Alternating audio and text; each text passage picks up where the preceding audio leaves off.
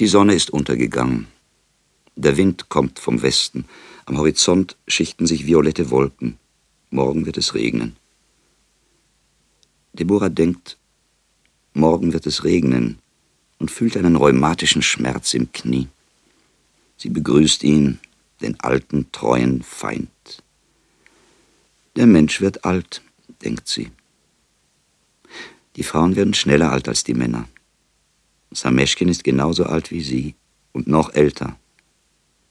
Mirjam ist jung. Sie geht mit einem Kosaken. Vor dem Wort Kosaken, das sie laut gesagt hatte, war Deborah erschrocken. Es war, als ob erst der Klang ihr die Furchtbarkeit des Tatbestands bewusst gemacht hätte. Zu Hause sah sie ihre Tochter Mirjam und ihren Mann Mendel. Sie saßen am Tisch, der Vater und die Tochter, und sie schwiegen so beharrlich, dass Deborah sofort beim Eintritt wusste, dass es bereits ein altes Schweigen war, ein heimisches, festgesiedeltes Schweigen. Ich habe mit Sameschkin gesprochen, begann Deborah. Montag um fünf Uhr früh fahre ich nach Dubno um die Dokumente. 35 Kopeken will er. Da sie der Teufel der Eitelkeit ritt, fügte sie hinzu. So billig fährt er nur mit mir. Du kannst überhaupt nicht allein fahren, sagte Müdigkeit in der Stimme und Bangnis im Herzen Mendelsinger. Ich habe mit vielen Juden gesprochen, die sich auskennen. Sie sagen, ich muss selber beim Uriadnik sein. Du beim Uriadnik? Es war in der Tat nicht einfach, sich Mendelsinger in einem Amt vorzustellen. Nie in seinem Leben hatte er mit einem Uriadnik gesprochen. Nie hatte er einem Polizisten begegnen können, ohne zu zittern. Den Uniformierten, den Pferden und den Hunden ging er sorgfältig aus dem Weg. Mendel sollte mit einem Uriadnik sprechen. Kümmere dich nicht, Mendel, sagte Deborah, um die Dinge, die du nur verderben kannst. Ich allein werde alles richten. Alle Juden, wendete Mendel ein, haben mir gesagt, dass ich persönlich erscheinen muss. Dann fahren wir Montag zusammen. Und wo wird Menuchim sein? Mirjam bleibt mit ihm. Mendel sah seine Frau an. Er versuchte, mit seinem Blick ihre Augen zu treffen, die sie unter den Lidern furchtsam verbarg. Miriam, die von einer Ecke aus den Tisch betrachtete, konnte den Blick ihres Vaters sehen. Ihr Herz ging schneller. Montag war sie verabredet. Montag war sie verabredet. Die ganze heiße Zeit des Spätsommers war sie verabredet. Ihre Liebe blühte spät zwischen den hohen Ähren. Mirjam hatte Angst vor der Ernte. Sie hörte schon manchmal, wie die Bauern sich vorbereiteten, wie sie die Sicheln wetzten an den blauen Schleifsteinen. Wo sollte sie hin, wenn die Felder kahl wurden? Sie musste nach Amerika. Eine vage Vorstellung von der Freiheit der Liebe in Amerika zwischen den hohen Häusern, die noch besser verbargen als die Kornähren im Feld, tröstete sie über das Nahen der Ernte.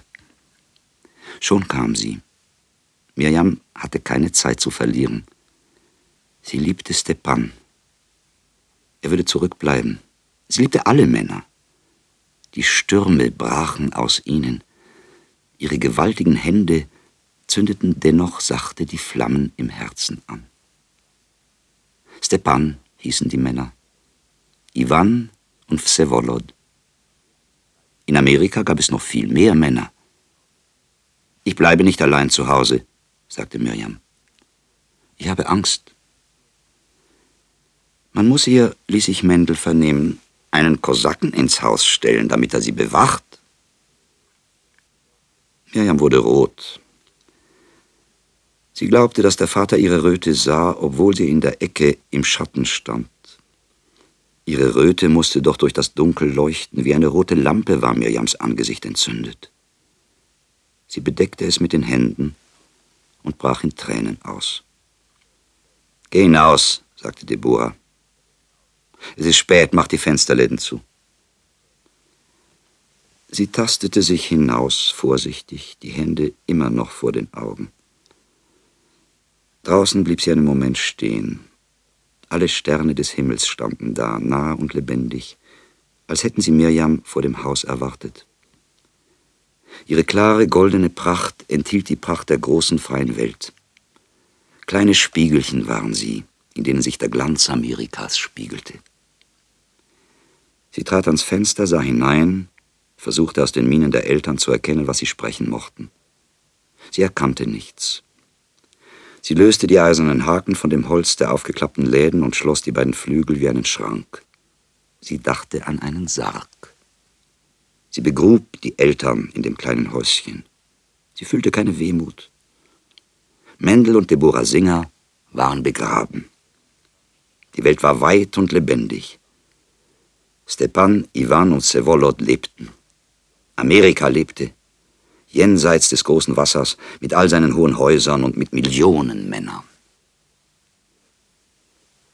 Als sie wieder ins Zimmer trat, sagte ihr Vater, Mendelsinger, Sogar die Läden kann sie nicht schließen. Eine halbe Stunde braucht sie dazu. Er ächzte, erhob sich und trat an die Wand, an der die kleine Petroleumlampe hing. Dunkelblauer Behälter, rußiger Zylinder, durch einen rostigen Draht verbunden mit einem gesprungenen, runden Spiegel, der die Aufgabe hatte, das spärliche Licht kostenlos zu verstärken. Die obere Öffnung des Zylinders überragte Mendelsingers Kopf. Vergeblich versuchte er, die Lampe auszupusten. Er stellte sich auf die Zehenspitzen, er blies, aber der Docht flackerte nur stärker auf.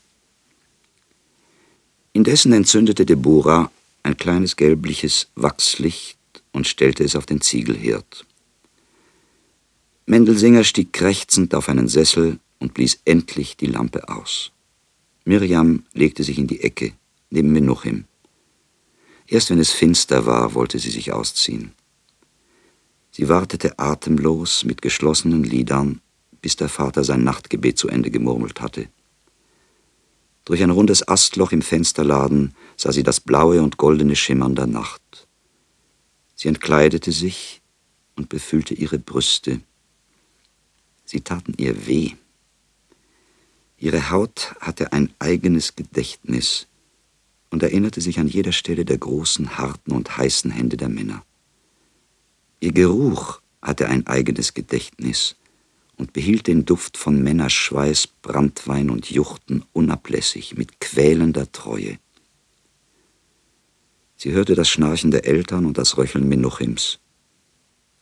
Da erhob sich Mirjam im Hemd, barfuß mit den schweren Zöpfen, die sie nach vorne legte und deren Enden bis zu den Schenkeln reichten, schob den Riegel zurück und trat hinaus in die fremde Nacht. Sie atmete tief. Es schien ihr, dass sie die ganze Nacht einatmete. Alle goldenen Sterne verschlang sie mit dem Atem. Immer noch mehr brannten am Himmel. Frösche quakten und Grillen zirpten. Den nordöstlichen Rand des Himmels säumte ein breiter silberner Streifen, in dem schon der Morgen enthalten zu sein schien. Mirjam dachte an das Kornfeld, ihr Hochzeitslager. Sie ging rund um das Haus. Da schimmerte von ferne her die große weiße Mauer der Kaserne. Ein paar kärgliche Lichter schickte sie Mirjam entgegen. In einem großen Saal schliefen Stepan, Iwan und Vsevolod und viele andere Männer. Morgen war Freitag. Alles musste man für den Samstag vorbereiten, die Fleischkugel, den Hecht und die Hühnerbrühe. Das Backen begann schon um sechs Uhr morgens. Als der breite silberne Streifen rötlich wurde, schlich sich Mirjam wieder in die Stube. Sie schlief nicht mehr ein. Durch das Astloch im Fensterladen sah sie die ersten Flammen der Sonne. Schon regten sich Vater und Mutter im Schlaf. Der Morgen war da. Der Sabbat verging den Sonntag verbrachte Mirjam in Kornfeld mit Stepan. Sie gingen schließlich weit hinaus ins nächste Dorf. Mirjam trank Schnaps. Den ganzen Tag suchte man sie zu Hause. Mochte man sie suchen. Ihr Leben war kostbar, der Sommer war kurz, bald begann die Ernte. Im Walde schlief sie noch einmal mit Stepan. Morgen Montag fuhr der Vater nach Dubno die Papiere besorgen. Um fünf Uhr früh am Montag erhob sich Mendelsinger. Er trank Tee, betete, legte dann schnell die Gebetsriemen ab und ging zu Sameschkin. Guten Morgen, rief er von weitem. Es war Mendelsinger, als begänne schon hier, vor dem Einsteigen in die Fuhre Sameschkins, die Amtshandlung, und als müsste er Sameschkin begrüßen wie einen Uriadnik. Ich fahre lieber mit einer Frau, sagte Sameschkin. Sie ist noch ansehnlich für ihre Jahre und hat einen anständigen Busen. Fahren wir, sagte Mendel. Die Pferde wieherten und schlugen mit den Schwänzen auf ihre Hinterteile. Hey, wir! rief Sameschkin und knallte mit der Peitsche. Um elf Uhr Vormittag kamen sie nach Dubno. Mendel musste warten. Er trat, die Mütze in der Hand, durch das große Portal. Der Portier trug einen Säbel. Wohin willst du? Fragte er. Ich will nach Amerika. Wo muss ich hin? Wie heißt du? Mendel Mechelowitsch Singer. Wozu willst du nach Amerika? Geld verdienen, es geht mir schlecht. Du gehst auf Nummer 84, sagte der Portier. Dort warten schon viele. Sie saßen in einem großen, gewölbten, ockergelb getünchten Korridor. Männer in blauen Uniformen wachten vor den Türen. Die Wände entlang standen braune Bänke. Alle Bänke waren besetzt. Aber so oft ein neuer kam, machten die blauen Männer eine Handbewegung. Und die schon saßen, rückten zusammen. Und immer wieder nahm ein neuer Platz. Man rauchte, spuckte, knackte Kürbiskerne und schnarchte. Der Tag war hier kein Tag. Durch das Milchglas eines sehr hohen, sehr fernen Oberlichts konnte man eine blasse Ahnung vom Tag erhaschen. Uhren tickten irgendwo, aber sie gingen gleichsam neben der Zeit einher, die in diesen hohen Korridoren stille stand. Manchmal rief ein Mann in blauer Uniform einen Namen aus. Alle Schläfer erwachten. Der Aufgerufene erhob sich, wankte einer Tür zu, rückte an seinem Anzug und trat durch eine der hohen zweiflügeligen Türen, die statt einer Klinke einen runden weißen Knopf hatte. Mendel überlegte, wie er diesen Knopf behandeln würde, um die Tür aufzumachen. Er stand auf, vom langen Sitzen, eingezwängt zwischen den Menschen, taten ihm die Glieder weh. Kaum aber hatte er sich erhoben, als ein blauer Mann auf ihn zutrat. Sidai, rief der blaue Mann, setz dich. Mendelsinger fand keinen Platz mehr auf seiner Bank. Er blieb neben ihr stehen, drückte sich an die Wand und hatte den Wunsch, so flach zu werden wie die Mauer. Wartest du auf Nummer 84? fragte der blaue Mann. Ja, sagte Mendel. Er war überzeugt, dass man jetzt gesonnen war, ihn endgültig hinauszuwerfen. Deborah wird noch einmal hierher fahren müssen. 50 Kopeken und 50 Kopeken machen einen Rubel. Aber der blaue Mann hatte nicht die Absicht, Mendel aus dem Haus zu weisen. Dem blauen Mann lag vor allem daran, dass alle Wartenden ihre Plätze behielten und dass er alle übersehen konnte. Wenn einer schon aufstand, so konnte er auch eine Bombe werfen. Anarchisten verkleiden sich manchmal, dachte der Türsteher. Und er winkte Mendel zu sich heran, betastete den Juden, fragte nach den Papieren. Da alles in Ordnung war und Mendel keinen Platz mehr hatte, sagte der blaue Mann, Pass auf, siehst du die gläserne Tür? Die machst du auf. Dort ist Nummer 84. Was willst du hier? schrie ein breitschultriger Mann hinter dem Schreibtisch. Genau unter dem Bild des Zaren saß der Beamte. Er bestand aus einem Schnurrbart, einem kahlen Kopf, Epauletten und Knöpfen. Er war wie eine schöne Büste, hinter seinem breiten Tintenfass aus Marmor. Wer hat dir erlaubt, hier ohne weiteres einzutreten? Warum meldest du dich nicht an? polterte eine Stimme aus der Büste. Mendelsinger verbeugte sich unterdessen tief. Auf solch einen Empfang war er nicht vorbereitet gewesen. Er beugte sich und ließ den Donner über seinen Rücken dahinstreichen. Er wollte winzig werden, dem Erdboden gleich, wie wenn er von einem Gewitter auf freiem Feld überrascht worden wäre. Die Falten seines langen Rockes schlugen auseinander, und der Beamte sah ein Stück von Mendelsingers fadenscheiniger Hose und das abgeschabte Leder der Stiefelschäfte. Dieser Anblick machte den Beamten milder. Tritt näher, befahl er. Und Mendel rückte näher. Den Kopf vorgeschoben, als wollte er gegen den Schreibtisch vorstoßen. Erst als er sah, dass er sich schon dem Saum des Teppichs näherte, hob Mendel ein wenig den Kopf. Der Beamte lächelte. Her mit den Papieren, sagte er. Dann war es still. Man hörte eine Uhr ticken. Durch die Jalousien brach das goldene Licht eines späten Nachmittags. Die Papiere raschelten. Manchmal sann der Beamte eine Weile nach, blickte in die Luft und haschte plötzlich mit der Hand nach einer Fliege.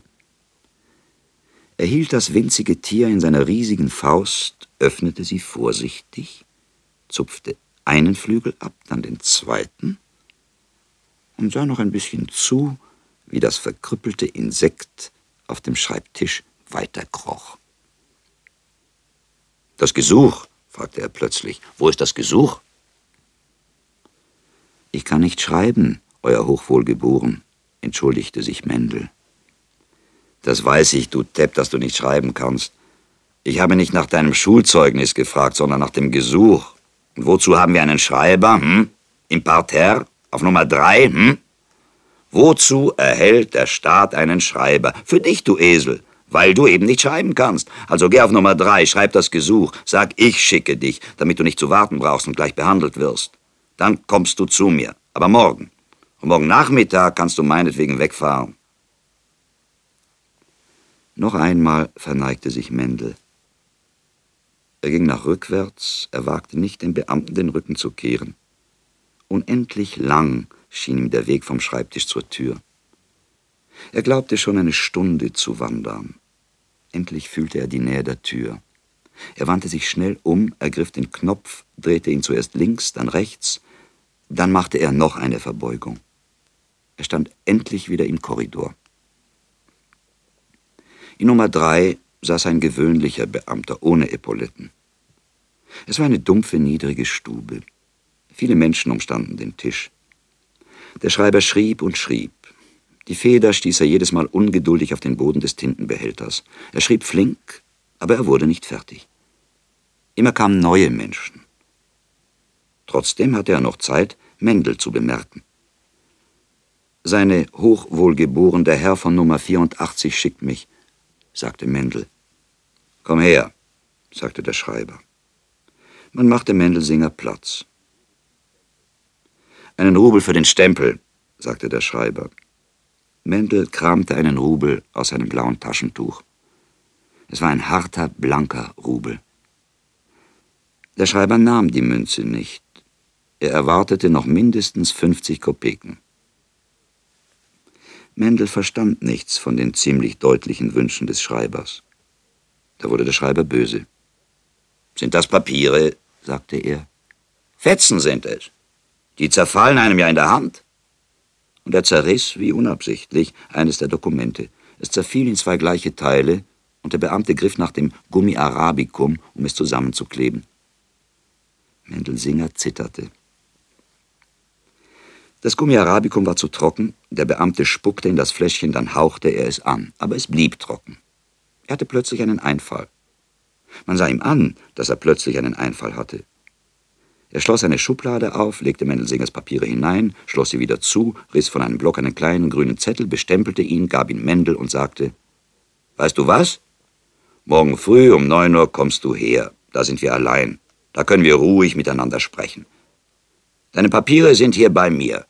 Du holst sie morgen ab. Den Zettel zeigst du vor. Mendel ging. Sameschkin wartete draußen. Neben den Pferden saß er auf den Steinen. Die Sonne ging unter, der Abend kam. Wir fahren erst morgen, sagte Mendel. Um neun Uhr früh muss ich wiederkommen. Er suchte nach einem Bethaus, um übernachten zu können.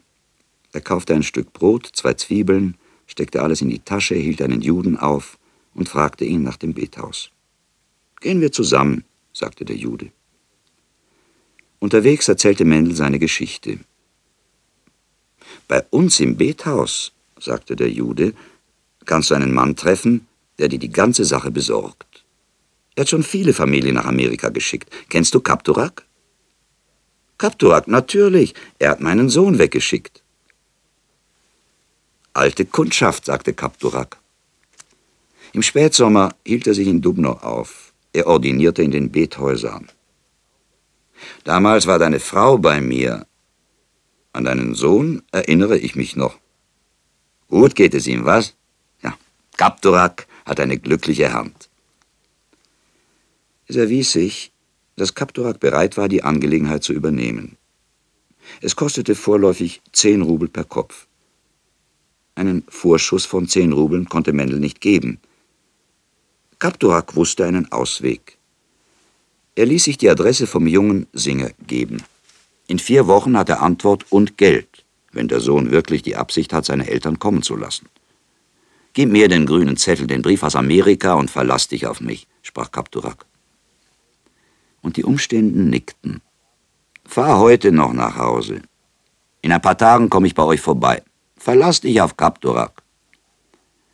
Ein paar Umstehende wiederholten, Verlass dich ruhig auf Kapturak. Es ist ein Glück, sagte Mendel, dass ich euch hier getroffen habe.